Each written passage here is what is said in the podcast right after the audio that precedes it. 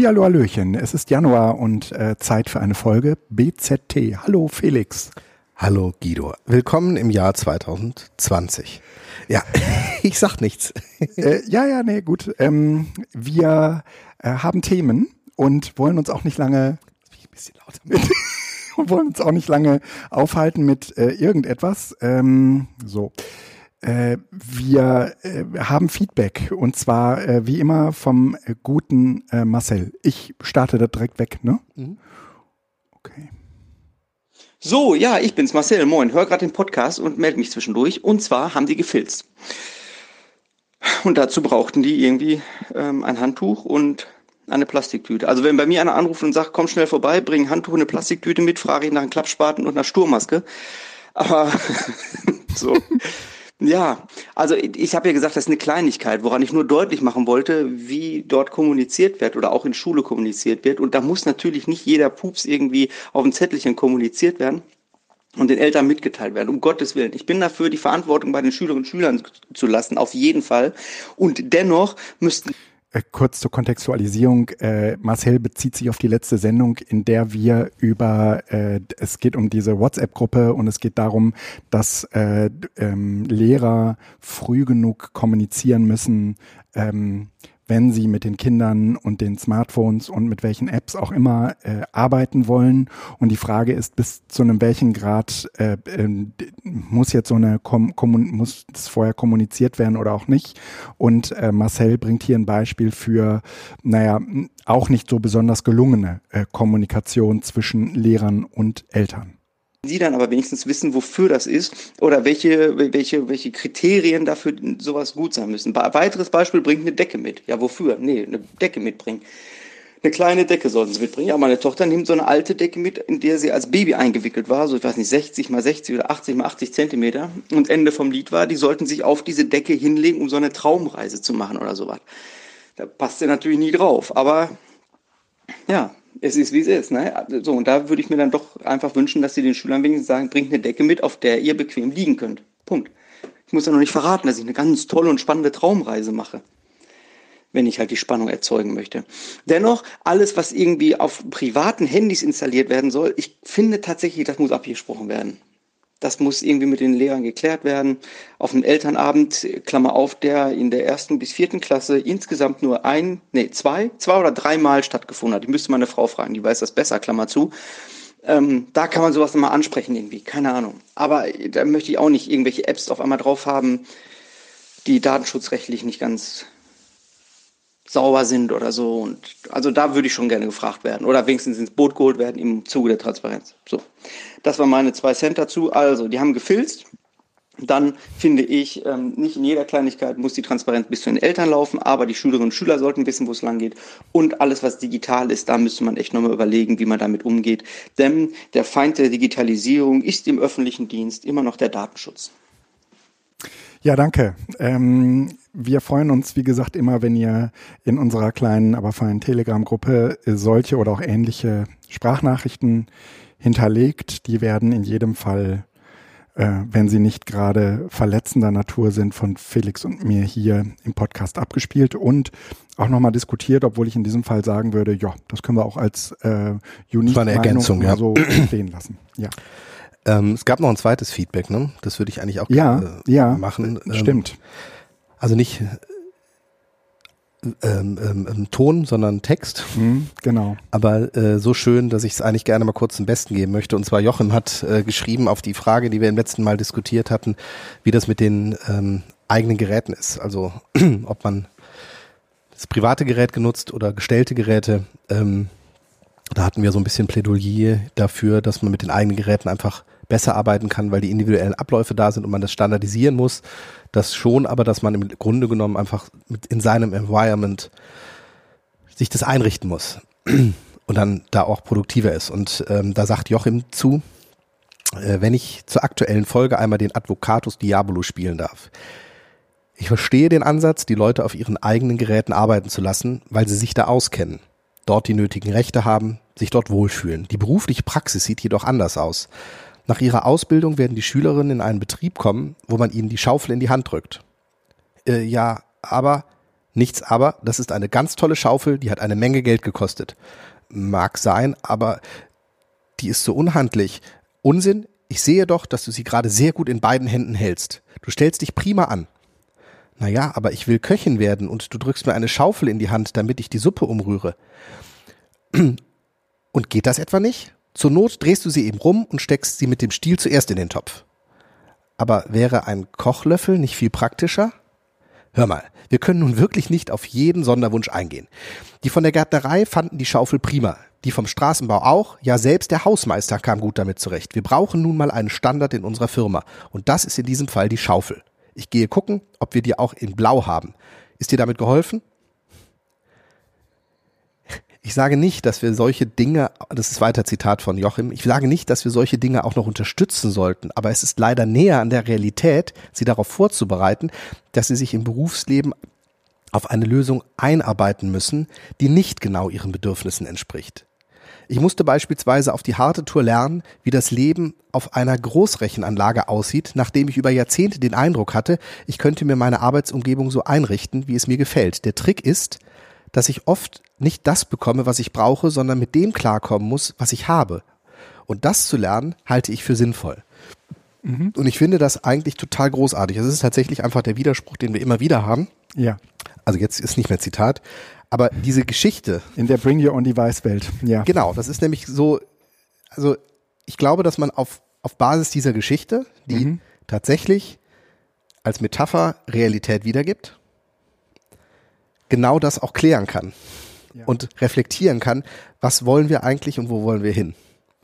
Weil tatsächlich ist ja die Basisvoraussetzung zum Beispiel für eine, einen Wunsch, hier einen Kochlöffel statt einer Schaufel zu haben, die Kompetenz zu wissen, dass es einen Kochlöffel gibt. Das heißt, um überhaupt meine eigene Arbeitsumgebung einzurichten, bedarf es ja schon einer gewissen Kompetenz. Ja. Andererseits muss ich auch davon ausgehen, dass jeder so kompetent ist, dass er handlungsfähig ist und im Zweifel kann diese Kompetenz auch wachsen durch die eigene Erfahrung. Ja. Und diese eigene Erfahrung nehme ich, wenn ich ein Setting vorgebe. Also im Grunde genommen sind wir hier ganz, ganz nah an diesem Grundproblem der äh, Pädagogik. Ja. Erziehung zur Freiheit, Erziehung ja. zur Selbstständigkeit. Inwieweit ist Didaktik sozusagen sowohl Mittler zur Freiheit wie auch Verhinderer von Freiheit. Mhm. Ähm, das wird hier auch angerissen. Also mhm. ich habe mir diese Metapher auf jeden Fall notiert, weil ich sie in diesen Kontexten der Standardisierung auf jeden Fall auf den Tisch legen werde, ja. weil sie regt zum Lächeln an und zeigt auf ganz abstrakte Strukturen hin, die aber überall wirken. Ja, ähm, ich habe für die Republika einen Talk eingereicht, der sich dieser Frage widmet, was ähm, Arbeit und Lernen in Zukunft miteinander zu tun haben werden. Und dieses Beispiel von Joachim geht davon aus, dass sie nichts miteinander zu tun haben. Das eine ist das, was du arbeitest und das andere ist die Art und Weise, wie du das lernst. Und es mag, sagen wir mal, ähm, so an der Grenze eine Schnittstelle geben, mhm. wo sich das überschneidet. Also wo ich mir sozusagen Dinge für den Job beibringen muss. Aber im Grunde genommen äh, gibt's, ist so die Metakompetenz bei jedem Jahr irgendwie anders ausgelegt.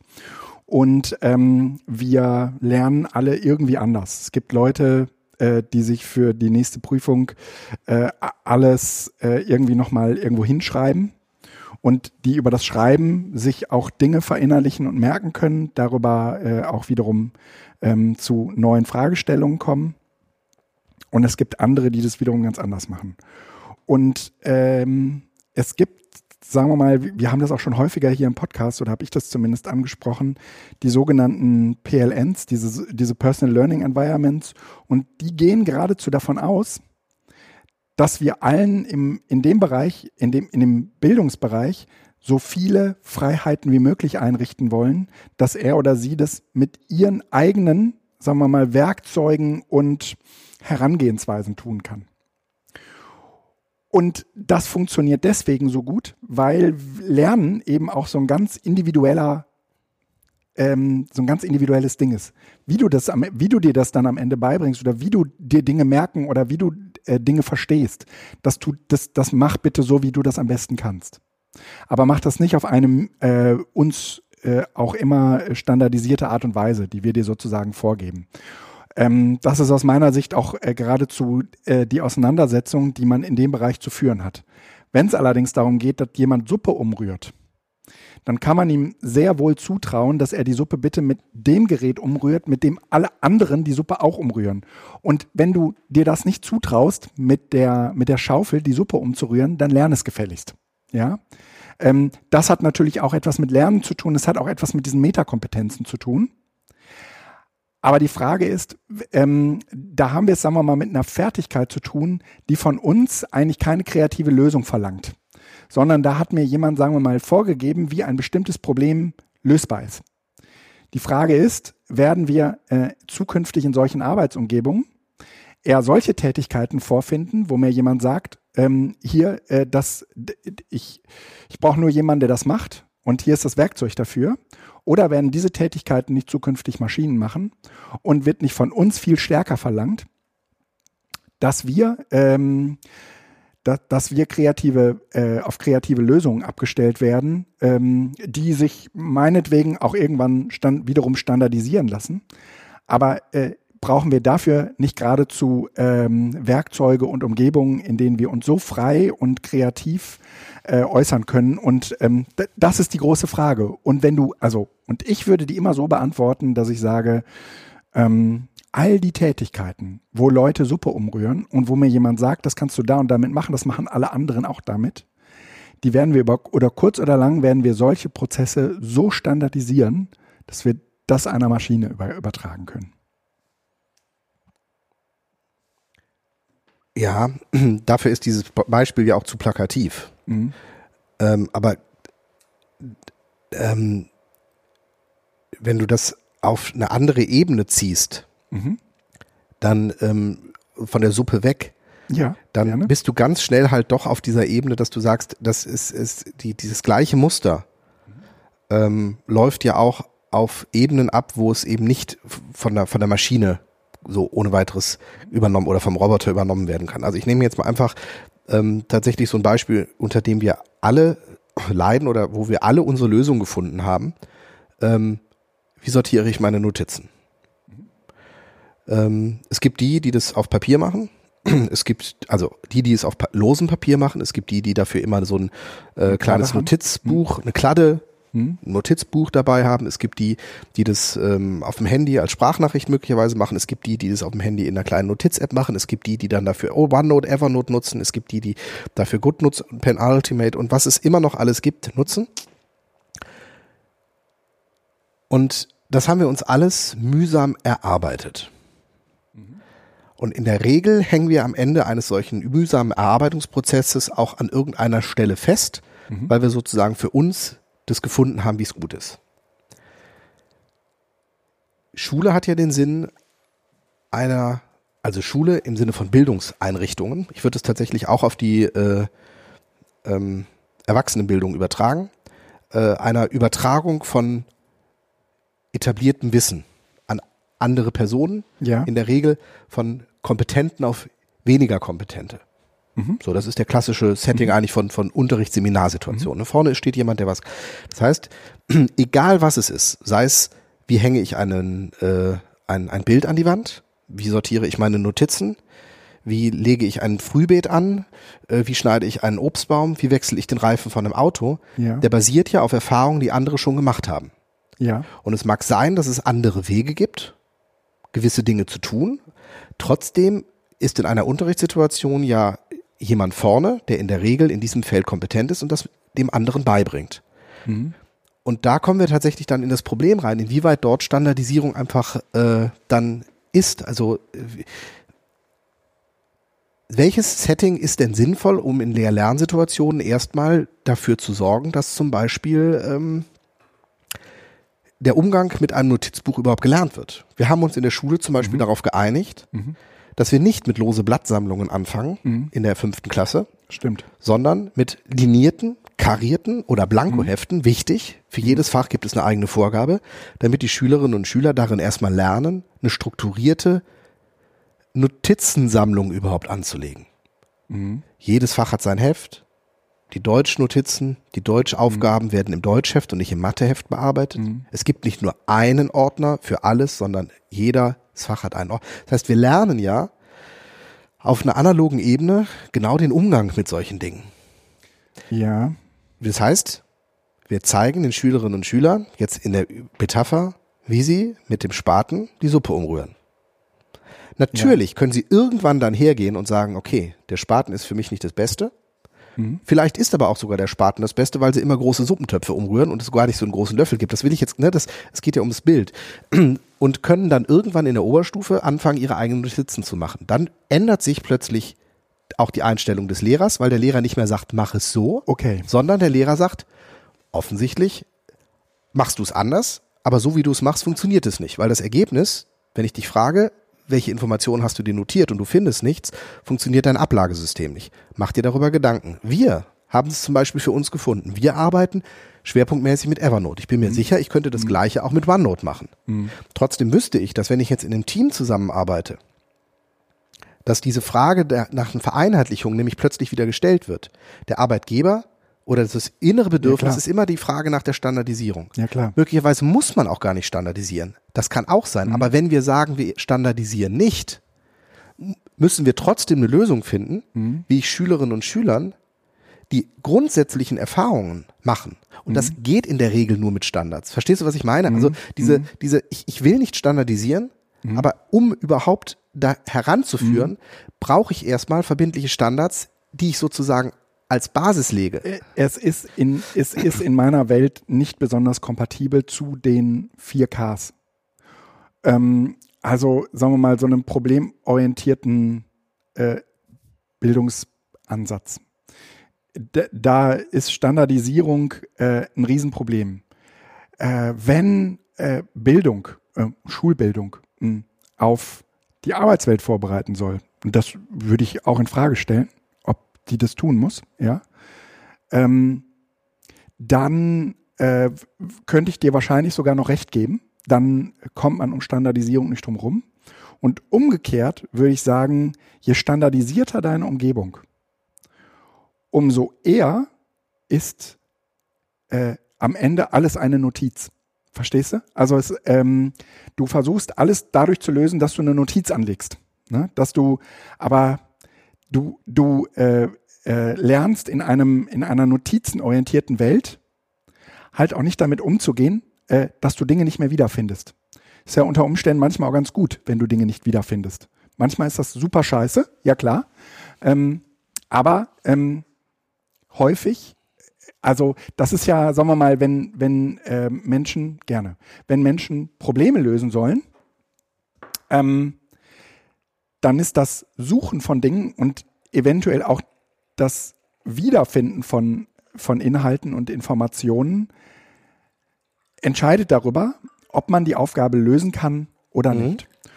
Und ich würde behaupten, dass ähm, unsere Ablagesysteme, äh, welche auch immer wir gelernt haben, ja, eigentlich nicht dafür ge ge geeignet sind. Wenn wir das Schulheft zum Beispiel nehmen, ja, also mhm. wo, wobei ich sagen würde, das ist das schlechteste Ablagesystem, was ich kenne, weil es äh, gar nicht darauf ausgerichtet ist, Dinge zu speichern. Weil wenn es das wäre, dann wären die Hefte einfach größer. Aber so ein Heft ist halt einfach nach acht Wochen durch. Und ich kann dir sagen, bei uns gibt es die eiserne Regel, dann schmeißen wir es weg. Ich habe gerade meinen Speicher ausgeräumt. Ja? Ich weiß gar nicht, wovon. Weil ich berichte davon gleich. Es noch nie passiert ist, dass du ein, äh, die Daten aus diesem Heft äh, noch einmal brauchtest. Weil die Arbeit war geschrieben und ich kenne das auch nicht von meinen Kindern und ich kenne das auch nicht von meiner eigenen äh, Wirklichkeit äh, aus der Schule, dass ich nochmal sagte, Mensch, das hast du doch in der siebten Klasse schon. Ne? Jetzt, wo wir wissen, dass die Kinder äh, immer die gleichen ähm, äh, was weiß ich, äh, Erdkundeaufsätze schreiben müssen. Wäre es eigentlich sinnvoll gewesen, weil man Nee, nee, verwahren wir sie. ja, und dann werden die halt nur noch abgeschrieben. Ja, man muss das System austricksen, wo man es vorfindet. Also, ne, wo Lehrer so einen Fehler machen, muss das ausgenutzt werden. Aber die Frage ist, welche Kompetenz erlernt man oder bringt man Kindern bei, ja, wenn man äh, in, in einer solchen Welt äh, auf eine bestimmte Form von Standardisierung setzt. Ja, also so, so, ja. Ähm, und ich würde vermuten, dass äh, wir jede Menge kreativer Strategien anwenden, um uns äh, am Ende das System durchschauend, die, uns die Sache so einfach wie möglich zu machen. Und äh, unter dem Aspekt werden, wird dann auch Standardisierung be betrachtet. Und äh, da ist, da, und solange da nicht so ein Ding vorkommt, wie, also solange wir uns nicht darüber streiten, ob es jetzt Evernote oder OneNote ist, wo ich am Ende des Tages auch sagen würde, ey, geschenkt, ja. Ähm, äh, ne, wir würden, wir das würden Schmerzen, ja, wir würden Schmerzen damit haben, mhm. aber ähm, da könnte ich noch eher mit umgehen, als wenn mir am Ende des Tages jemand sagt, äh, nee, äh, den einzigen Browser, den du jetzt noch verwenden kannst, ist der, ist der, ist der Edge, der Internet Explorer, der neue. Ja? Ähm, ohne, ohne die ganzen Plugins, die man normalerweise nutzt und, und so, so Sachen, ja, wo man merkt, okay, mh, hm, äh, das würde mehr als nur wehtun, ja, weil plötzlich funktioniert mein Passwortverwaltungssystem oder was auch immer nicht mehr auf so eine Weise. Ne? Ich glaube halt, dass auch diese Diskussion um Evernote und OneNote und sei es nur als Exempel dafür für verschiedene Notizbücher tatsächlich ähm, eigentlich auf der falschen Ebene geführt wird. Denn Standardisierung gehört an den Anfang, möglicherweise. Aber nicht ans Ende. Weil am Ende muss ich ja, einen klar. persönlichen Weg finden. Und es da, der Erfolg eines Projektes darf nicht an der Wahl des Tools ja, da, da bin ab, von der Wahl. Das heißt, eigentlich sollte jeder in der Lage sein, sein eigenes Ablagesystem zu pflegen. Mhm. Und ich nehme jetzt tatsächlich auch das analoge Pendant im, dazu. Im Zweifel eine doppelte Buchführung zu haben. Ja. Und du musst in, in die Möglichkeit haben, Standards für den Austausch zu definieren. Ja. Aber ich brauche, ich habe, okay, vielleicht für mich, ich kenne kein Projekt, in dem es eine erfolgreiche, von allen akzeptierte Dateiablage gab, auf die mehrere zugegriffen haben. In der Regel ja. pflegt die einer. Und jedes Mal, wenn da irgendjemand was reinwirft, geht der eine wieder her und benennt die Datei richtig um und verschiebt sie in den richtigen Ordner, weil es funktioniert nicht. Mit anderen Worten, ich bin dazu übergegangen, eine gemeinsame Dateiablage als Archiv ja. zu machen, in das, auf das ja. jeder zugreifen kann, ja. aber never ever meine eigenen Notizen oder meine eigene Nein. Struktur da machen. Nein. Und in dem Sinne ist jede Frage nach Standardisierung. Das kenne ich aus Betrieben auch so. Ja, es gibt aber diese anderen Tendenzen, weil diese Digitalisierung, die die Möglichkeit gibt, eine gemeinsame Dateiablage zu pflegen, mhm. weil das ja so mhm. einfach ist, darauf zuzugreifen. Ja, aber es macht das, eine projektbezogene gemeinsame Dateiablage okay. Vorher hat man sich aber meistens darauf verständigt, was wohin kommt. Und dann Oder aber wer auch für nur welchen Bereich zuständig ist. Die von allen beschlossenen in, in Arbeitsgruppen, Arbeitskreisen verabschiedeten mhm. Ergebnisse, die können zentral abgelegt werden. Das ist mhm. keine Frage. Mhm. Aber du brauchst für den Arbeitsprozess keine da gemeinsame Dateiablage. Wir suchen aber immer danach. Ja, das von der Tendenz her.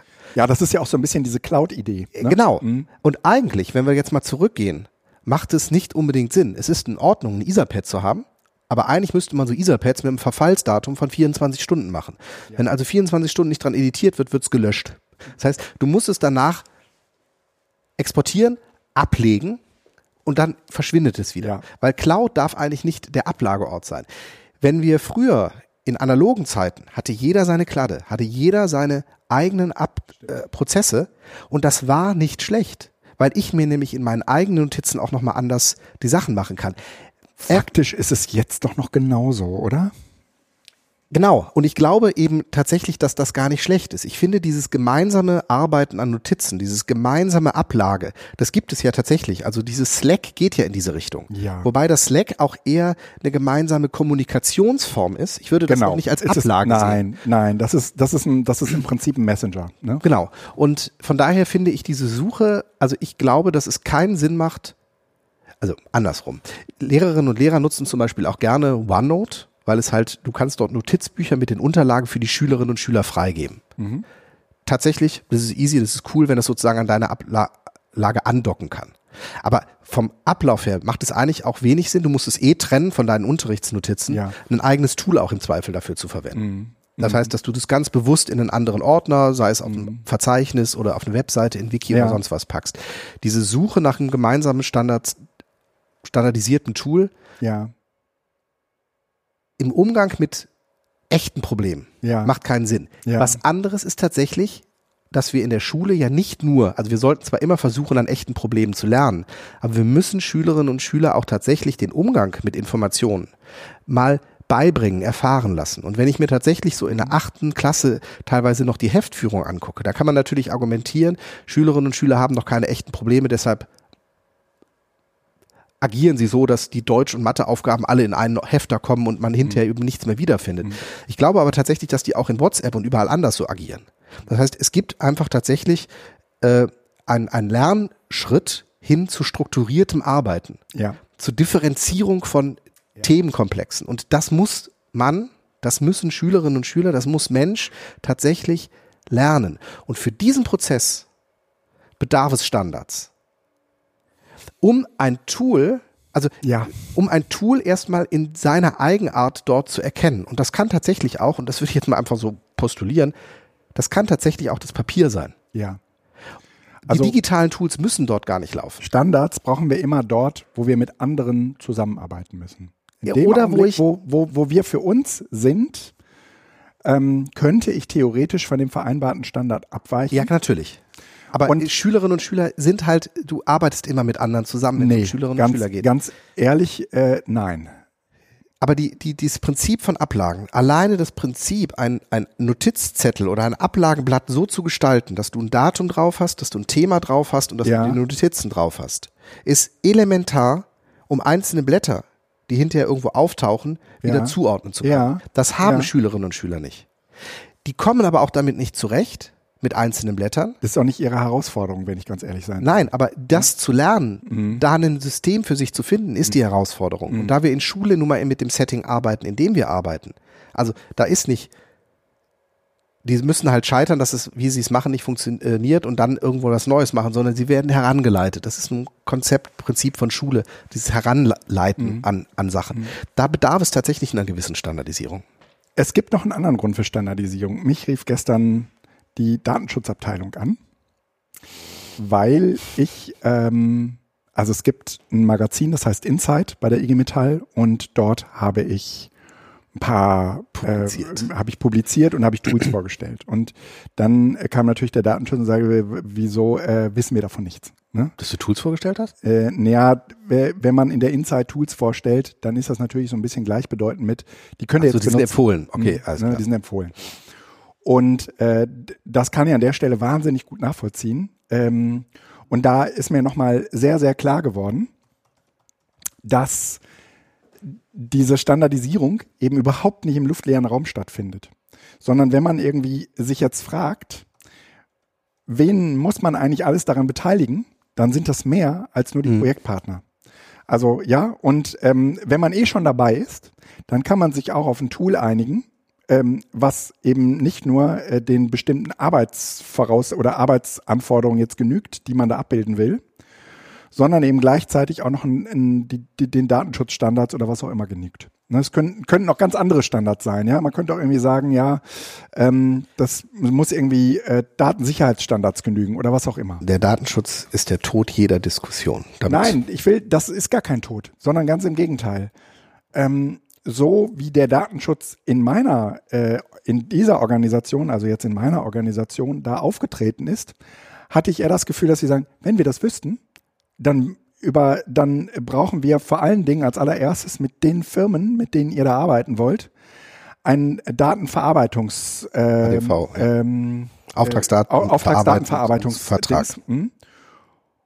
Und danach äh, ist schon viel mehr im grünen Bereich, als ihr glaubt. Mhm, ne? Weil nämlich im Grunde um alles ja, geklärt ist. Genau. Ne? Und ähm, das heißt, es geht gar nicht darum, dass der Datenschutz am Ende sagt, nee, das darfst du auf keinen Fall benutzen, sondern der Datenschutz will, muss, auf, muss, muss, muss das Wissen, um eine solche ähm, Datenverarbeitungsrichtlinie äh, mit dem entsprechenden Datenspeicher, mit der entsprechenden Datenspeicherfirma äh, abzuschließen. Und dann ist auch schon gut, ja. Und äh, das macht aus meiner Sicht nochmal so klar, ja, äh, es mag Datenschutzabteilungen geben, die jetzt hingehen und sagen, ne, hier den Daumen so senken. Und es mag auch Datenschutzabteilungen geben. Und dann, dann sind das natürlich immer die, Le die Leute, die am Ende irgendwie sagen, äh, hier mal nicht so schnell mit den, mit den jungen Pferden, das könnt ihr aus den und den Gründen gar nicht machen. Aber wenn man Datenschutz jetzt erstmal als eine sehr pragmatische Aufgabe ansieht, nämlich äh, als einen juristischen Akt, den man äh, zu leisten hat, damit äh, alle Seiten auf der, damit alle Seiten auf der sicheren Seite sind, ja.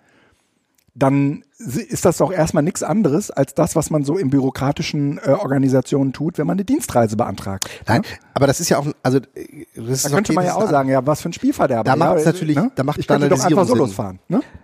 ja. ne? Ähm, aber ich finde, also ne, das ist klar, da macht es Sinn, weil sozusagen einfach die Ankopplungspunkte äh, irgendwie standardisiert sind. Ja, ja. Ich finde diese diese Frage aber tatsächlich grundsätzlich extrem spannend. Ja, weil nämlich ist sie. Ähm, man merkt ja auch, wie du hast, unsere Gemüter erregt. Ja. ja. weil du im Vorgespräch halt auch berichtet hast, äh, wie es sozusagen ähm, bei, bei Unternehmensentwicklungen an diesem ja. Punkt plötzlich ja. der Standardfindung, also man, man einigt sich auf irgendeine neue, äh, einen neuen Prozess ja. und plötzlich stellt man fest, dass die einzelnen Abteilungen beide diesen Prozess umsetzen, aber auf Basis unterschiedlicher Formate und es halt so nicht geht, sondern ja. So, und, ja. und an Schule haben wir das gleiche Phänomen. Ja. Ja. Die Schulen richten iPad-Klassen ein und stellen plötzlich fest, Mist, wir müssen uns ja, ich hatte das ja glaube ich schon berichtet, wir müssen uns ja erstmal darauf einigen, wie dokumentieren die Schülerinnen und Schüler. Ja. Wir wollen weiter das sogenannte Heft einsammeln. Mhm. Was ist eigentlich das Heft ja. auf einem Tablet? Ja. So, und tatsächlich sind das plötzlich Dinge, die man im Vorfeld als, ja, ja, abtut, die aber im realen Ablauf plötzlich extrem entscheidend und emotional werden. Weil nämlich die Frage des Tools etwas ist, was das beeinflusst, was ich in meiner Hand habe. Und es ist eben bei der Frage des Formates, mhm.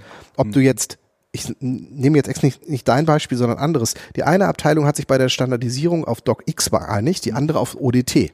Mhm.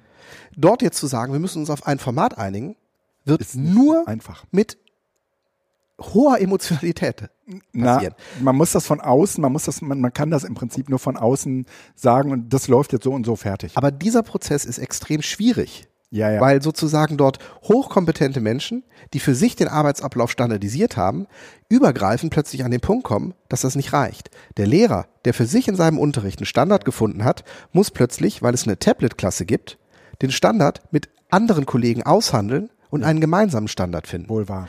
Und das ist eben bei Lehrern wie in Unternehmen, wie in Abteilungen und sonst was tatsächlich ein extrem schwerer Prozess, weil alle, die dort aktiv sind, aktiv sind, weil sie auf Standards geschissen haben, früher, mhm. und ihren eigenen Weg gegeben. Es sind also alles Leute, die äh, aus, mit einer hohen intrinsischen Motivation heute zu den Experten geworden sind, die sie, äh, die sie sind.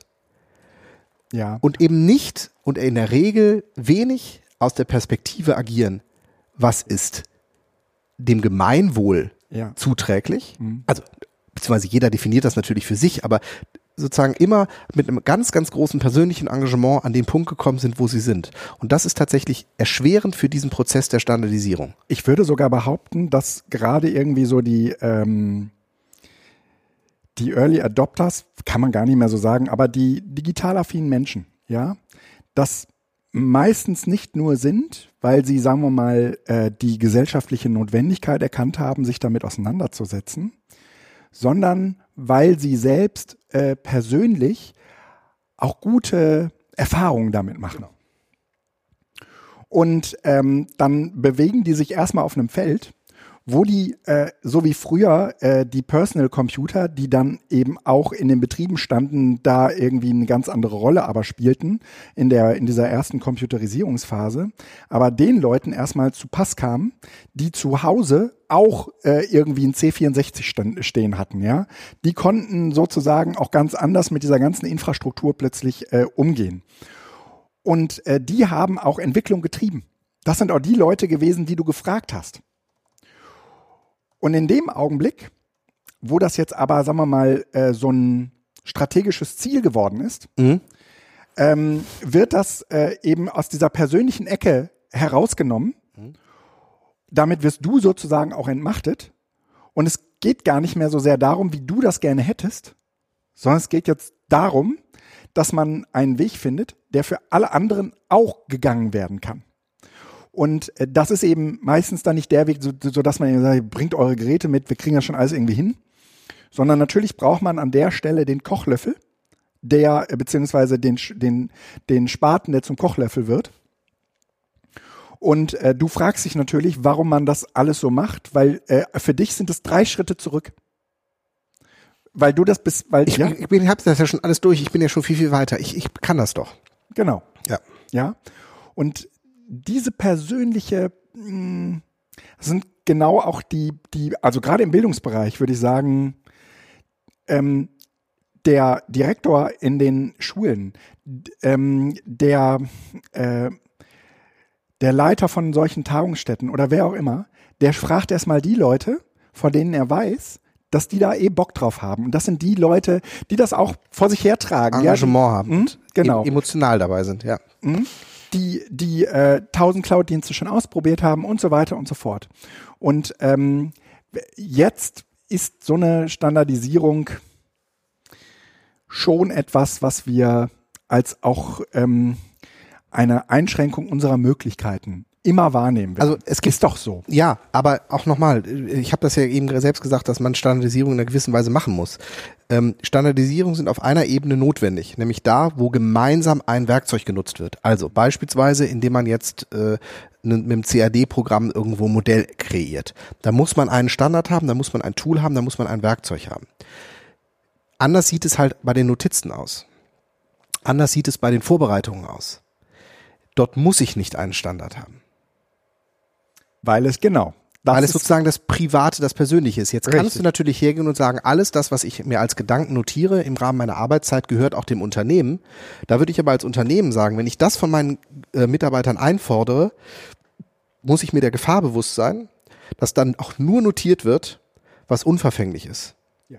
Das heißt, eigentlich sollte ich diesen, diesen Graubereich, der theoretisch zur Arbeitszeit Ja. zählen sollte, in den private Bereich geben, weil in diesem, in diesem freien Denken, was nicht dokumentiert ist fürs Unternehmen, also für das Archiv des Unternehmens, tatsächlich auch Dinge entstehen können, die einen Mehrwert fürs Unternehmen bringt, als wenn der, wenn ich da nur notieren dürfte oder wenn ich wüsste, dass das, was da notiert wird, sozusagen in einer zentralen Ablage läuft. Und ähm, von daher ist es sozusagen Standardisierung auf der Ebene der gemein gemeinsamen Tools, also Produktion, finales Ergebnis, wichtig, aber der Prozess sollte flexibel sein. Lass uns mal das Thema wechseln, weil sonst ich, kommen genau, wir da. ich, ich, ich, ich würde, also ich würde ganz gerne ähm, ums, umschwenken wollen zu einem äh, Thema, äh, das ja so ein wenig hat, hat, also du hast es unabhängig von mir auch aufgeschrieben, ein, ein Tweet von, äh, von Dejan. Ähm, magst du den einmal kurz äh, vorlesen? oh, darf ich wieder zitieren? Ja, ich zitiere wieder. Ja.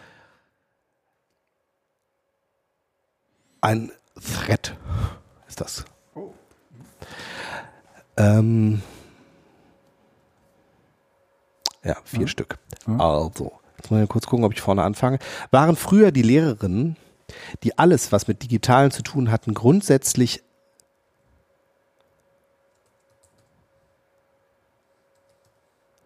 Hallo? ja, ich gucke gerade. Nicht, dass die Leute denken, der Nee. Stream sei abgebrochen. Ja, ich, ich überlege gerade, wie, ob ich den Satz falsch betone, wenn ich den so lese. Also ich lese ihn jetzt einfach nochmal und im Zweifel müsst ihr einfach mitdenken. Waren früher die Lehrerinnen, die alles, was mit Digitalem zu tun hat, grundsätzlich ablehnen, die ablehnen, grundsätzlich ablehnten, die größte Hürde bei Bemühungen, notwendige Veränderungen in der Bildung zu erreichen, sind es mittlerweile zunehmend Lehrerinnen mit Buzzword-Bingo und Talent zur Selbstvermarktung. Es sind die vermeintlich innovativen und progressiven Lehrer, die sich mit dem Label digital erfolgreich als Macherinnen vermarkten und viel Aufmerksamkeit ernten, weil man in den komplexen Prozessen der digitalen Transformation nach Expertinnen und Orientierung sucht. Expertinnen ist hier immer schön gegendert, nur zur Info. Am Ende wird unter anderem diese vermeintliche Speerspitze die Entscheidungen konsultiert, äh, bei Entscheidungen konsultiert, mit Ausnahme, dann innovativ zu handeln, weil Expertise, die die eigentliche Herausforderung des kulturellen Wandels nicht durchdrungen hat und oft sogar Überholtes mit Digitalem konserviert. Ich hatte im, Sp im Thread versprochen, einen Blogbeitrag zu schreiben, der meine Aussagen näher beschreibt. Philipp Acker, der schnellste Blogger der Welt, hat diese Aufgabe mit diesem Beitrag übernommen. Danke dafür. Philipp Wampfler, und da kommen wir ja gleich nochmal drauf zurück. Genau. Ähm, ich finde das in. wa- Was hältst du davon, Guido? Ach, Sind die Lehrerinnen und Lehrer, die ähm, wir sind ja sozusagen die erste Generation. Äh, wenn ich das mal so ganz also ähm, wir nehmen uns als den wir nehmen uns ich vermute, das, wir, dass es ja, ja, auch schon welche gab. Also äh, Dejan ähm, zumindest ist in meiner Blase mh, hm, so Teil der zweiten Generation, äh, die mittlerweile aber mit einer mit, also mit einer ähnlichen Brille darauf gucken, wie wir damals auf die zweite Generation. Ne? Und ähm, was ich da drin äh, erkenne, ist, ich glaube, ich, glaub, ich habe das beim letzten Mal schon gesagt, ich äh, habe mich jetzt irgendwie die letzten Wochen relativ viel mit diesem SAMR-Modell be befasst. Und was äh, überall immer wahnsinnig gut läuft, sind Tools. Und was äh, und das ist in diesem SAMR-Modell aber eigentlich ähm, die Stufe, äh, die niedrigste, wo es ums Ersetzen oder ums, ums Anpassen geht, ja. Ähm, und da, wo es um Neubelegung und Änderung geht, also da, wo, wo letztendlich auch wieder die, die, ähm, die digitale, ähm, sagen wir mal, Routine, äh, Entschuldigung, die, die pädagogische Routine zugehört, ja. Also du, du, du machst das irgendwie drei Jahre und irgendwann merkst, okay, äh, Google äh, Drive und so, das ist eine Welt und aber Kooperation oder Kollaboration selbst, ja, und dann denkst du sozusagen eigentlich über äh, äh, wiederum diese zwischenmenschlichen Beziehungen nach. Ja, die, die spielen sozusagen in dieser ersten Phase ja eigentlich so keine besonders große Rolle. Die funktionieren aber auf Twitter wahnsinnig gut. Das nächste äh, heiße Tool, die, ähm, ne, ähm, unsere Kategorie schöne Apps ist, aus, ist, ist vermutlich ähm, für viele Leute der einzige Grund, uns zu hören. Ja, den Rest nehmen die wahrscheinlich kaum wahr. Also mal äh, äh Zuhörende äh, genau, ausgeschlossen. Zuhörende ausgeschlossen. Zuhörende auf, ausgeschlossen ne? ähm, das macht so deutlich, ähm, der das, worüber wir reflektieren und uns auseinandersetzen, ist ja eigentlich so ähm, gar nicht mehr das Tool selbst, ähm, sondern eigentlich mehr so der pädagogische die pädagogische Wirklichkeit. Das, was Lisa und Jöran und wie sie alle heißen, ja, ähm, und, und Martin und du äh, ähm, mit ihr all ihren Texten zum Leitmedienwechsel im René. weitesten Sinne, René, ja, ähm, geschrieben und gedacht haben, hat sich äh, schon ja, in der ersten, ja, in der, in der ersten Welle, ja, 2008, Filmraum. ja, äh, genau damit auseinander, äh, genau, ja, genau damit auseinandergesetzt. Ja. Mm, und dann äh, kamen die, äh, die Dejans, die hatten all diese Texte auch gelesen, äh, haben äh, aber einen Großteil ähm, ihrer, wie soll ich das jetzt sagen, ähm, ihrer Beschäftigung auch erst einmal ähm, der Auseinandersetzung mit Tools gewidmet. Und natürlich ist diese Phase irgendwann vorbei. Und an dieser Phase und an, an dieser Stelle, auch wenn das jetzt so ein bisschen großväterlich daherkommt, ja, der Guido erzählt vom Krieg, an dieser Stelle befindet sich äh, Dejan und Co. Vermutlicherweise. Vermutlich. Ja. Dass und man halt merkt, so man hat, äh, man, man geht jetzt in diesen Bereich und der, der, ja. Das, was der Dejan da beschreibt, das kenne ich. Ja. Und das würde ich sofort teilen, ja.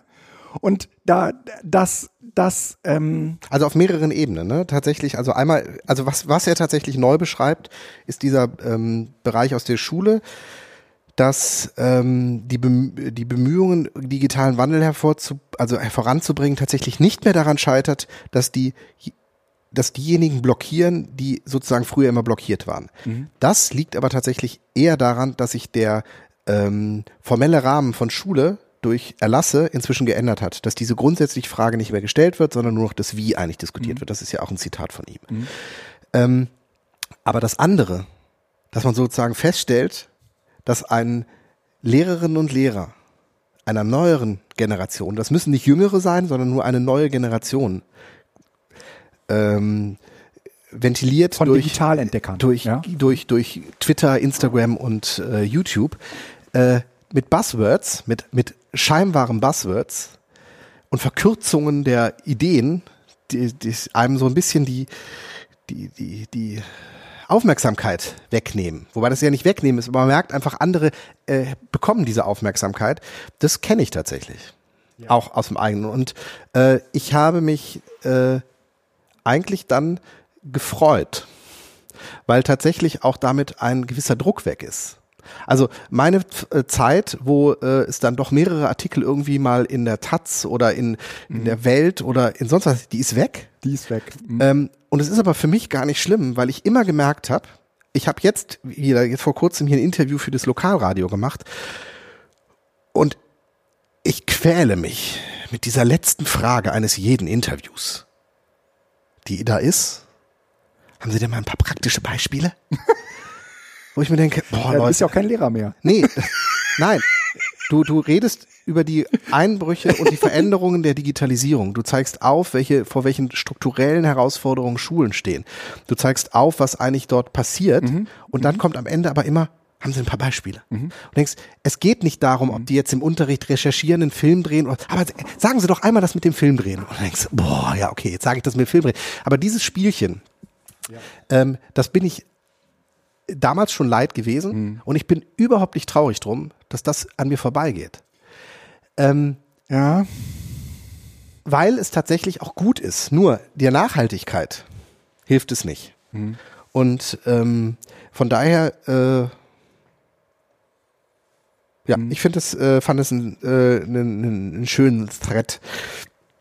Ja. Und wir können ja, ja. gerne auch noch auf diese Hintergrundgedanken von Philipp vom, vom eingehen. Philipp verweisen, genau, äh, und auch eingehen, weil der Philipp, der hat da ein Bild gepostet. Das kannte ich bisher nicht. Äh, das heißt die äh, Bleistiftmetapher. Und die Bleistiftmetapher, die finde ich total großartig. Die ist ins Deutsche übersetzt worden, dann ist sie auch äh, dem, äh, dem Guido zugänglich. Und äh, da, da gibt's halt so ein Bild, da ist so ein Bleistift abgebildet und dieser Bleistift besteht vorne aus der Mine, das ist die Spitze. Das äh, sind im übertragenen Sinne äh, die Ersten, die neue Ideen äh, übernehmen. Sie dokumentieren und teilen ihre Praktiken mit allen Fehlern und Schwächen. Da habe ich mich total wiedergefunden.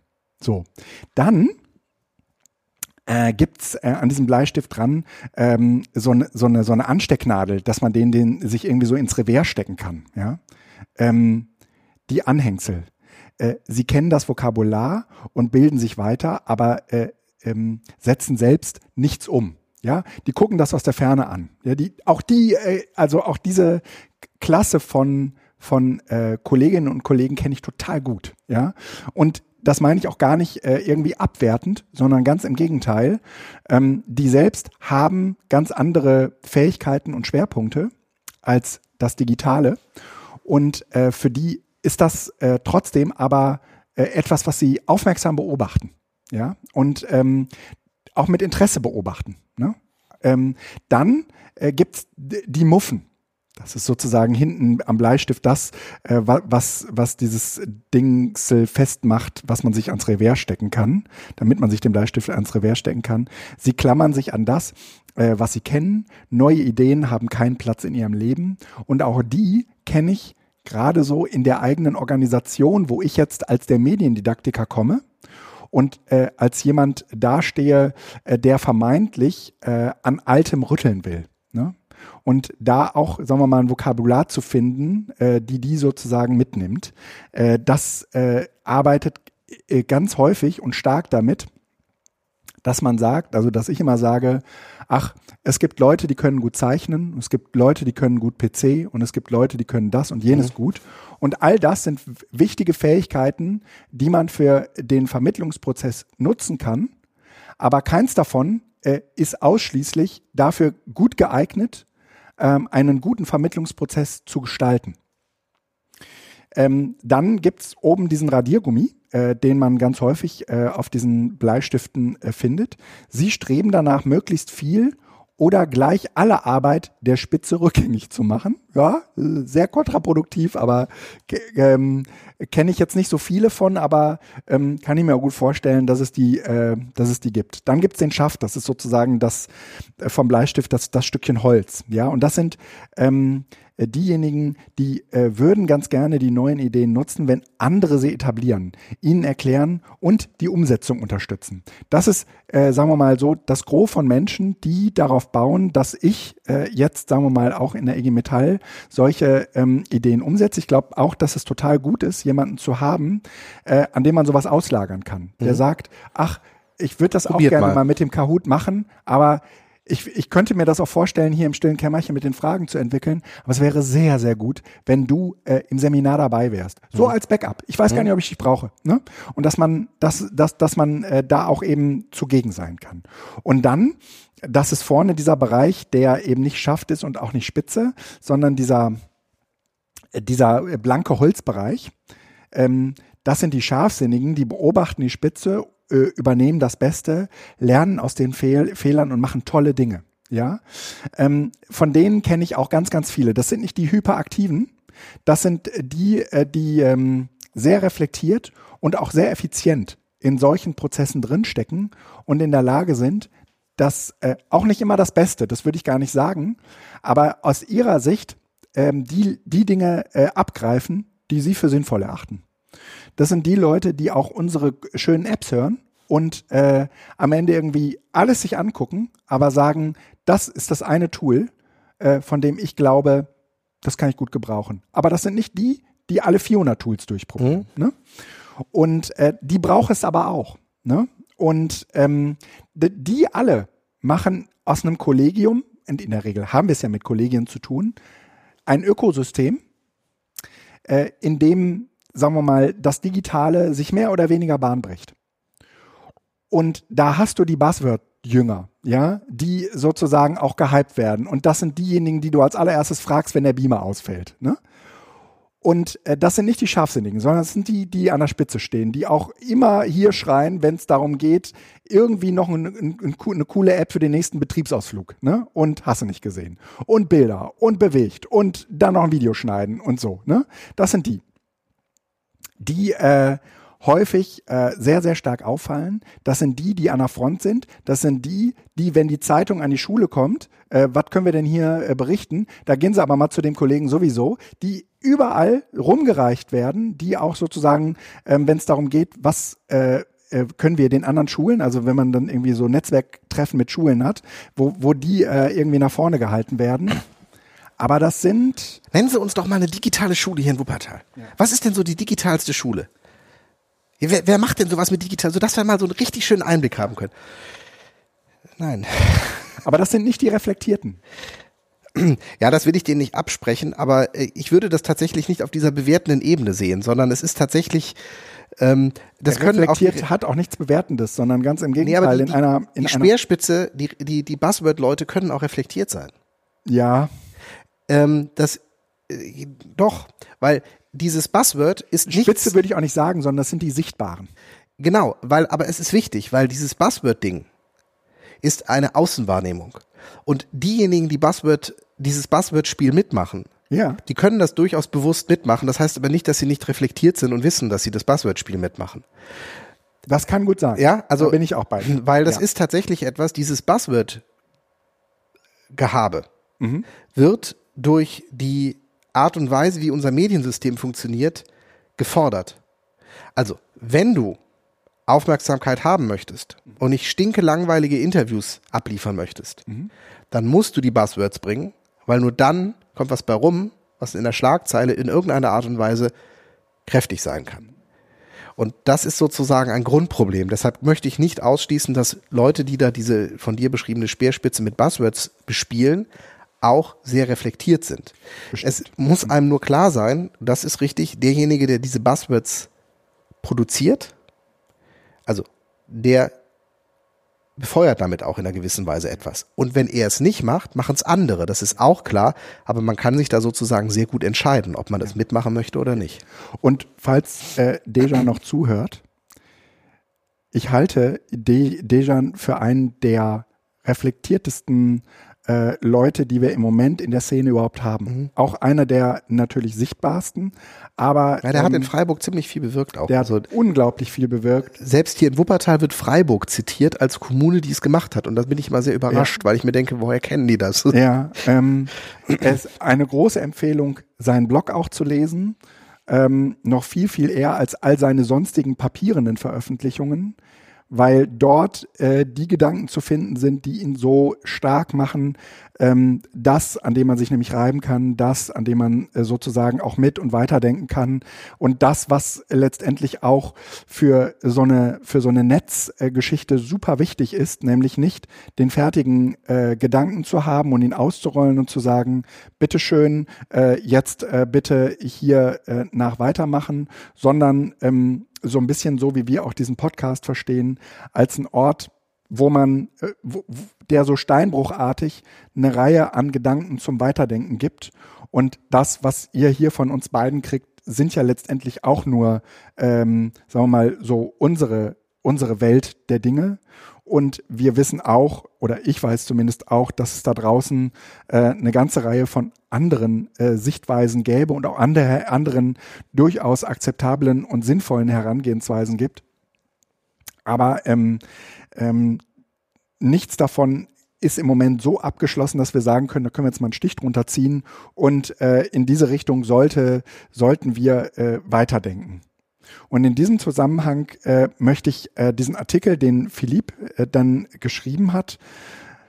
Also Philipp äh, Wampfler, äh, genau, der schnellste Blogger der, der Welt, schnellste Blogger der Welt, äh, Lehrer und zitieren. Dozent in der Schweiz. Er macht, er macht eine relativ interessante Matrix auf ähm, und sagt, okay, also wir haben jetzt auf der einen Seite irgendwie diese tool-orientierten Menschen und wir haben auf der anderen Seite, sagen wir mal, die, die äh, traditionell, Traditionalisten nenne ich die jetzt mal, also diejenigen, die sagen, ach, ähm, ist ganz gut, wenn die Kinder auch äh, lernen, ohne das Handy sich die Welt zu erschließen, ja. Und ähm, ist auch nicht alles schlecht, was es so in der Schule gibt. Ja, also natürlich gibt es äh, da Möglichkeiten, ähm, Dinge zu verbessern äh, und auch sinnhafter zu gestalten. Aber ne, so. Aber äh, da spielt Technologie oder Digitalisierung jetzt nicht so eine große Rolle. Und dann gibt's, äh, sagen wir mal, so diesen Mittelweg, den jetzt Philipp, äh, den der zeitgemäßen Bildner nennt. Ja? Und zeitgemäße Bildung, das ist ein, das ist auch ein, ein Vortrag, den ich ganz gerne bei der IG Metall halte. Und da sprach letztens ein Kollege und sagte. Das ist übrigens auch Passwort, ne? Ja, ja, ja, genau, ja. Und sprach, kam letztens ein Kollege und sagte, ja, äh, das Problem an zeitgemäßer Bildung ist, es tut so, als gäbe es eine unzeitgemäße Bildung. Und ich sage, ja, die gibt's auch. Ja, die, die gibt's auch. Also äh, wer äh, in diesem Cluster denkt, der äh, macht zumindest ähm, die Diskussion auf für, ähm, es gibt auch Menschen, die unzeitgemäße Bildung machen.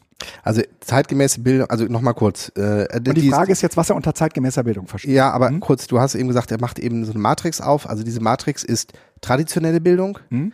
persönliche Bildung, ja, und das, hm? das andere Extrem, die personalisierte Bildung. Ja. Du einfach damit, mit was mal kurz nennen. Ja. Und er assoziiert die zeitgemäße Bildung mit der persönlichen Bildung, so da ich das verstanden habe. Ne? Ja, genau. So, genau. damit macht er nämlich dann tatsächlich eine Wertung und in dem Moment ist es natürlich tatsächlich wieder problematisch. Weil Ach, Wertung hilft erstmal, sich zu positionieren. Ja, nur was ne? zeitgemäße Bildung angeht, ist halt mhm. sozusagen, er, er sagt, es gibt eine zeitgemäße Bildung. Genau. Ja. Genau. Und diese zeitgemäße Bildung ähm, ist davon geprägt, dass man sich sozusagen anschaut, mit welchen Herausforderungen habe ich es zu tun? Also hat es eine bestimmte Lerngruppe zu tun, sagen wir es mal so. Und für diese äh, Lerngruppe muss man dann, äh, sagen wir mal, das ist sozusagen die, die Fähigkeit äh, von Pädagoginnen und Pädagogen schon immer gewesen, die passend, den passenden Bildungsansatz finden ihnen den, den vorschlagen. Ja? Moment, also, das ist kein Widerspruch, das, das sagen Zeit, alle drei Kategorien. Nee. Nee. Also ich glaube nicht, dass es, äh, das ist ja die Frage der Didaktik, die du gerade aufwirfst. Ja. Also äh, zum Beispiel sagt die, genau, die Frage der Didaktik. Und die traditionelle Bildung sagt jetzt, wir müssen Fachwissen vermitteln. Mhm. Ne? Und da sagt jetzt aber die zeitgemäße Bildung, das Blödsinn. Fach, nimm, mal, nimm mal nicht, es, sein Terminus, zeitgemäße Bildung, schafft eine doppelte Bewertung da drin. Weil nämlich er dort, okay. nein, das halte ich tatsächlich für, das ist Agenda-Setting. Erstmal differenziert er traditionelle Bildung mit persönlicher Bildung und personalisierte Bildung. Mhm.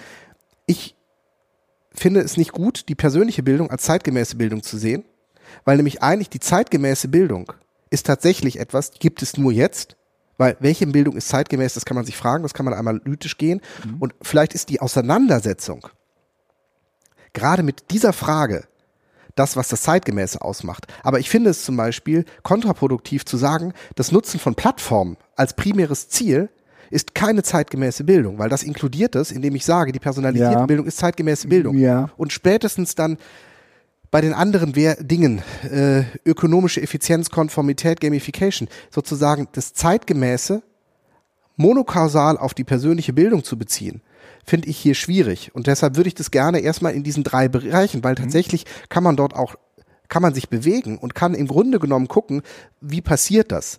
Ich, es sind, es ist zum Beispiel, also ich glaube, das ist nicht trennscharf. Ich habe es mir tatsächlich jetzt erst kurz vorher angeguckt. Aber Fachwissen vermitteln und Lernen begleiten. Lernen begleiten ist eine Eigenschaft, wie der Lehrer seine Rolle sieht. Du meinst, ich das kann das Lernen begleiten, nehmen können mit es gibt Fachwissen kein, vermitteln. Es gibt keinen Widerspruch zu Fachwissen, weil Mittel oder Plattform nutzen. Mhm. Ich kann Fachwissen vermitteln und Schülerinnen und Schüler in diesem Prozess ja. als Lerner begleiten. Ja. Ich kann Plattformen nutzen und in diesem Prozess Schüler als Lerner begleiten.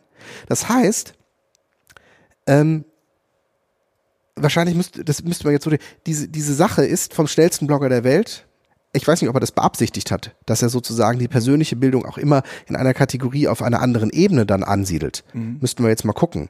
Er bringt ein Beispiel. Er sagt, äh, wir können das an einem Beispiel verdeutlichen. Traditionelle Bildung sieht Fridays for Future als problematisch an, weil Jugendliche Schulstoff und Schulbildung verpassen.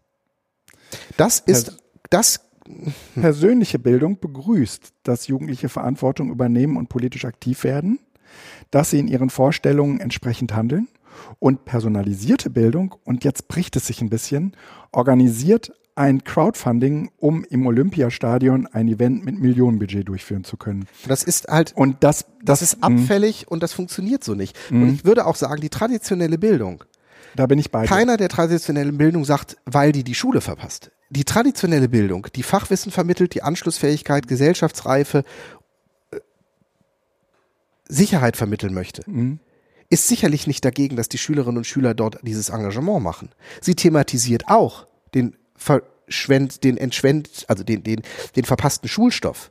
Aber ich glaube nicht, dass ein traditioneller Bildungsanhänger äh, das grundsätzlich verurteilt. Ja, ja, ja. Es, in dem Sinne ist das in uns bestimmte Menschenbilder auf. Ne? Und also und das ist blöd. Ja. Genau, weil es nämlich hier im Grunde genommen nicht darum geht, ein, ein Bildungsprozess in unterschiedlichen Kategorien mhm. zu ähm, analysieren und mhm. wertfrei verschiedene Kategorien mal gegeneinander zu machen im Sinne von einer systemischen Analyse, um zu gucken, wo, wo unterscheiden ja. die sich eigentlich, sondern es ist eine klare Wertung drin. Es, die traditionelle Bildung ist nicht gut. Die will, dass Schüler nur in der Schule sitzen. Mhm. Also alleine traditionelle Bildung, Schulleitung entscheidet, persönliche Bildung, alle entscheiden, personalisierte Bildung, Algorithmus entscheidet. Schulleitung entscheidet gibt es in keiner traditionellen Bildungssituation mehr. Es gibt immer, also die Schulleitung hat einen, in, in, in einer Schulkonferenz, in einer Pattsituation ja. eine Stimme. Ansonsten hat die Schulleitung in der Schulkonferenz eigentlich keine Stimme, weil die Mehrheit entscheidet. Das bedeutet, und in der Schulkonferenz sitzen paritätisch Schüler, Lehrer Schü äh, und Eltern. Also diese ganze Geschichte bricht und es geht vor allen Dingen hier darum, die personalisierte Bildung als zeitgemäße Bildung entgegen zu sehr Tulifizierung und zu sehr althergebrachte Fantasievorstellungen und Verklärung der Vergangenheit als war ja eh immer schon ganz schlimm mhm. zu machen. Und das finde ich hier nicht mhm. hilfreich. Also und, ja. Also ich finde diese, diese Frage Unterschied, aber ich glaube, dass die Matrix äh, die Frage, die er am Ende macht, streitbar ist. Mhm. Genau. Diese, diese Frage, die er am Ende macht, ist tatsächlich, ähm, ist diese Diskussion ausgestanden, geht es darum, wie eine Veränderung letztlich gestaltet werden könnte. Die personalisierte Bildung hat schnell Vorschläge. Jetzt kommen wieder irgendwelche, also abfälligen Dinge, tolle Tools, neue Geräte, Plattformen und Gamification. Der Unterricht wird wie ein Computerspiel, eine Schule wird ein Startup. Jetzt müssen die Vertreterinnen und Vertreter der zeitgemäßen Bildung differenzieren. Das heißt, die zeitgemäße Bildung ist die Rettung. Und das finde ich schwierig. Aber die Fragen, die jetzt kommen, die finde ich gut. Die helfen. Was für pädagogische Vorstellungen stecken denn letztlich hinter den Tools? Das ist aber nicht die Aufgabe der zeitgemäßen Bildung, sondern das ist Nee. auch die Frage, der, das ist, das ist eine Bildungsfrage. Und eigentlich stecken die auch nicht hinter den Tools. Sind das sinnvolle Lernprojekte oder sehen sie nur so aus? Sind Lehrvideos und Multiple-Choice-Tools wirklich innovativ? Diese Fragen können wir uns stellen und vor allen Dingen dann die Frage, wohin führt uns das? Das ist ja das, was Jöran dann auch Mhm. mal aufgeworfen hat in seiner äh, Samer äh, oder 4K-Geschichte so. Wo, wo führt uns eigentlich dieser Bildungsweg hin? Wir haben zwei Wege. Das, der, der, der Weg der, der, Mhm. Der Tools und der, genau, Mhm. der Weg von, von Tools, Software und Algorithmen kann Mhm. zu mehr Freiheit im Sinne von Reformpädagogik Mhm. oder zu mehr Überwachung führen. Und da finde ich das, was Jöran gemacht hat, Mhm. deutlich erschreckender, weil du nämlich auf dem Weg, auf dem du dich befindest, gucken musst, dass du die Abzweigung nicht verpasst. Sonst ist es Ja. zu spät. Ja. Das hier ist ein Aufstacheln von, von unterschiedlichen Dingen und jeder, der diesen Artikel liest, wird sagen, nein, nein, ich bin natürlich zeitgemäße, für zeitgemäße Bildung. Weil Ja. dies lässt hier keine Ja. andere, äh, keine andere Wahl. Und das finde ich, ähm, also die, die, Twitter-Beiträge von Dejan äh, fand ich besser als diesen Blogbeitrag. So. Äh, ich würde, also gut, ich häng's mal nicht so sehr daran, also ich gebe dir in allem recht und ähm, würde auch sagen, ähm, hier werden wir sozusagen äh, versucht zu leiten. Ich äh, kenne aber diesen Unterschied. Also ich kenne den Unterschied äh, auch so in der täglichen Praxis zwischen ähm, den Leuten, die sagen, äh, lass mal, lass mal überlegen, was wir damit machen können. Und ähm, was wollen wir eigentlich erreichen? Und den Leuten, die, die äh, erst einmal überlegen, was gibt's eigentlich alles an Tools und was müsste man eigentlich alles? Ne? Ähm, und dieses, was gibt's eigentlich alles an Tools, ist eine relativ normale Herangehensweise, wenn man sich, also das ist so ein bisschen, erklär mir mal die ganzen Features von Digitalisierung, ja? Was, was kann ich denn damit alles machen? Ne? Und dann ist man natürlich dabei, erstmal zu gucken, was einem da bereitgestellt wird. Letztendlich würde ich aber immer sagen, ähm, welches dieser Tools ich wie einsetze, äh, hängt sozusagen ganz stark davon ab, wofür es eigentlich gedacht ist. Ja? Und wenn ich, wenn ich das erste Mal einen Kahoot einsetze, ist natürlich ein Kahoot eine Wissensabfrage. Weil ich gar nicht weiß. Ja, aber es schafft eben auch andere Möglichkeiten. Genau. Und äh, vielleicht ein anderes Bild. Und deswegen, deswegen hatte ich immer gesagt, äh, Apps und Tools und was auch immer, ähm, die, die, die sind für einen bestimmten Zweck gemacht. Aber du musst sie hacken. Also du musst sozusagen gucken, was man damit sonst noch machen kann, um überhaupt einen Blick dafür zu kriegen, dass ein Tool, äh, was aussieht wie ein Quiz, mehr machen kann als nur eine Wissensabfrage. Und damit ist zumindest äh, an, der, an der Weiche zwischen Überwachung und Reformpädagogik, äh, stellst du dir an dieser Stelle noch einmal die Frage, äh, was, Was will ich, was will ich jetzt eigentlich? In der Regel ähm, sehen wir aber, dass die Leute diese Frage nicht mehr stellen, sondern sozusagen den Möglichkeiten des Tools folgen. Und dann bist du halt äh, in einer Kahootifizierung oder einer Quizifizierung ähm, gefangen und äh, dann ist es vollkommen normal, ähm, dass solche Tools auf total nährvollen Boden äh, fallen, weil man damit sozusagen das verstärken kann, was Schule eh schon gut kann, nämlich Wissensab Wissen, Wissensabfrage. Äh, Abfrage, ne? Ähm, ich habe mal von einer ganz tollen Metapher gehört, äh, der, der Feuermetapher. Ich saug mir die jetzt aus dem Bauch. Ich finde, also ich würde gerne ein Plädoyer mal kurz halten für diese, äh, für, äh, gegen diese ganze Toolifizierungsdebatte. Weil ähm, natürlich sind Tools und diese Frage nach Tools total nervig. Ich finde das auch für mich nervig, weil dieses Grundprinzip von denen, die das danach fragen, oft nicht verstanden wird. Aber folgendes Bild. Ähm, Steinzeit, Höhlenbewohner, ähm, Feuer wird sozusagen, kann nur mit dem Blitz hergestellt werden und die Leute sind froh, wenn sie irgendwo Feuer haben und sorgen dafür, dass das Feuer halt immer anläuft und äh, weil man ansonsten kein Feuer mehr hat. Und jetzt geht man in diese Gruppe rein und möchte denen gerne zeigen, dass man eigentlich auch Feuer anders machen kann. Dann wird die erste Frage sein von den Leuten, wie denn? Was nutzt ihr denn dafür? Und dann kannst du denen nicht kommen und sagen, da, darum geht's doch gar nicht. Es geht doch gar nicht ums Tool. Es geht doch darum, dass ihr es anders machen könnt. Und jetzt macht euch doch selber mal auf den Weg. Ja, klar. Das macht halt keinen Sinn. Und Ja, in klar. dieser Situation befinden sich aber tatsächlich einfach viele Lehrer. Das heißt, die sehen, ich übertragen, mache Feuer so und so und so. Und auf die Frage, welches Tool nutze ich denn dafür, antworte ich immer, darum geht's doch gar nicht. Dabei ist das genau erstmal die die Frage. entscheidende Frage. die Das heißt, haben. ich muss den Le Leuten Sie müssen der auch Höhle, verstehen, wie man damit Feuer macht und damit Feuer macht. um Ja. dann für sich Ja. einen Weg zu machen. Ja. Ich kann den Leuten in der Höhle durchaus zeigen, ohne dass ich das abwertend als Tulifizierung mache, dass ich das Feuer mit einem Reibstab in weichen, von, von, mit hartem Holz in weichen Holz machen kann, dass ich einen Feuerstein nutzen kann, dass ich ein Streichholz nutzen kann, dass ich ein Feuerzeug nutzen kann und übrigens alle Sachen haben unterschiedliche Qualitäten. Das Feuerzeug kann ich in die Tasche tun, aber wenn es leer ist, ist es weg. Mit den Streichhölzern kann ich wunderbar die Kinder spielen lassen, weil es nämlich auch noch die Möglichkeit gibt, irgendwie Muster zu legen. Das Holz darf nicht nass werden. Aber ansonsten kann ich das halt überall nutzen. Und der Feuerstein, den finde ich draußen in der Natur, aber er ist halt nicht so komfortabel. Das heißt, du hast unterschiedliche Tools mit unterschiedlichen Kriterien.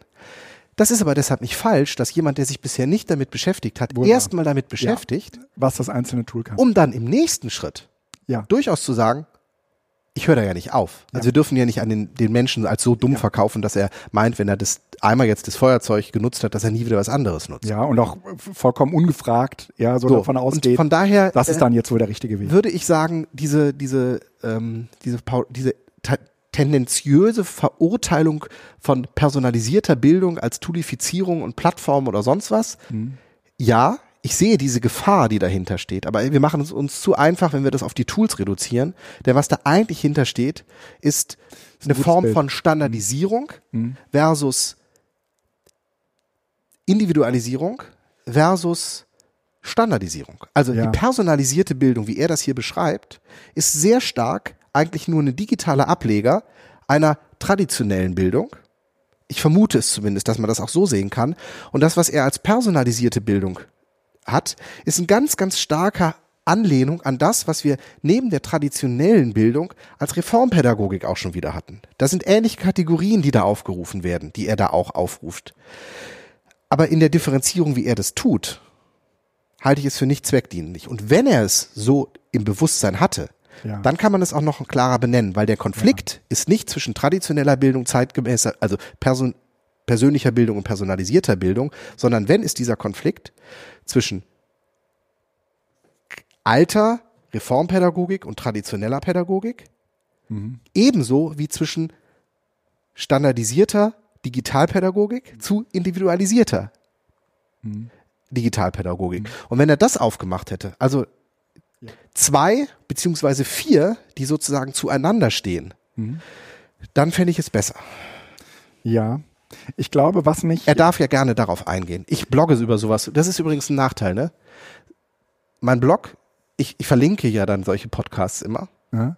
Aber eigentlich wäre sowas etwas, um die Diskurs, der ja dort Ja, im Blog begonnen genau. hat, zu ist befördern. jetzt ein Medienbruch. Ja, ist jetzt ein Medienbruch. Und, Tut mir leid. Und auch die Notizen, die ihr euch macht, Lisa bemängelt ja, dass ja eigentlich der Podcast auch nur ein neues Radio ist, das Lernen gefühlt macht, aber eigentlich nicht zu Lernen führt, weil wo macht man sich Notizen? Das ist halt tatsächlich ein Problem. Also das heißt, müssen, wir es- es doch nochmal aufschreiben? müssen wir es auf? Nein, wir müssen das nicht aufschreiben. Nein. Wir müssen gucken, dass wir jetzt zu einem so, zarten Ende Ja. kommen. gut. Ähm, äh, dann mag ich Ach noch so, sagen, das ist dieses. der, so. der Grund, weswegen ich diesen Artikel aufgerufen habe, ähm, war auch eigentlich das, was er am Ende, sagen wir mal, noch groß macht, nämlich die agile Didaktik. Mhm. Aber, ähm, also, aber wir können uns das auch für, die, für das nächste Mal aufheben, sozusagen als Cliffhanger. Ähm, vielleicht reden wir das nächste Mal dann weil du auch diesen Vortrag dann nochmal. Ähm, über agile ja. Didaktik, ähm, da, weil ich das einen, interessanten äh, Zugang fand. Also jenseits dieser Auseinandersetzung Tools versus traditionelle Bildung und so, ja, ist das halt einfach äh, ein sehr ähm, also jetzt ist Philipp ja auch gar nicht der Einzige, der damit gerade ähm, ru- rumläuft. Es äh, gibt, wenn man bei, äh, wenn man eine Google-Suche anwirft, auch noch ein paar andere. Ähm, und, und trotzdem würde ich mir ganz gerne äh, diesen Begriff und das, was er meinen könnte, genauer anschauen. Ja, aber dafür würde ich dann, ich habe den Vortrag noch nicht gesehen, äh, den würde ich mir dann auch zu Ja? Gemüte führen, dann können wir darüber reden. Gerne. Super, das machen wir so. Ähm, schöner Cliffhanger-Hänger fürs äh, nächste Mal. Dann würde ich jetzt sagen, ähm, blende ich über, oder? In die. Tun wir heute keine schöne App, weil wir so viel über Tools reden. Au, die haben wir vergessen. Bis bald. Tschüss.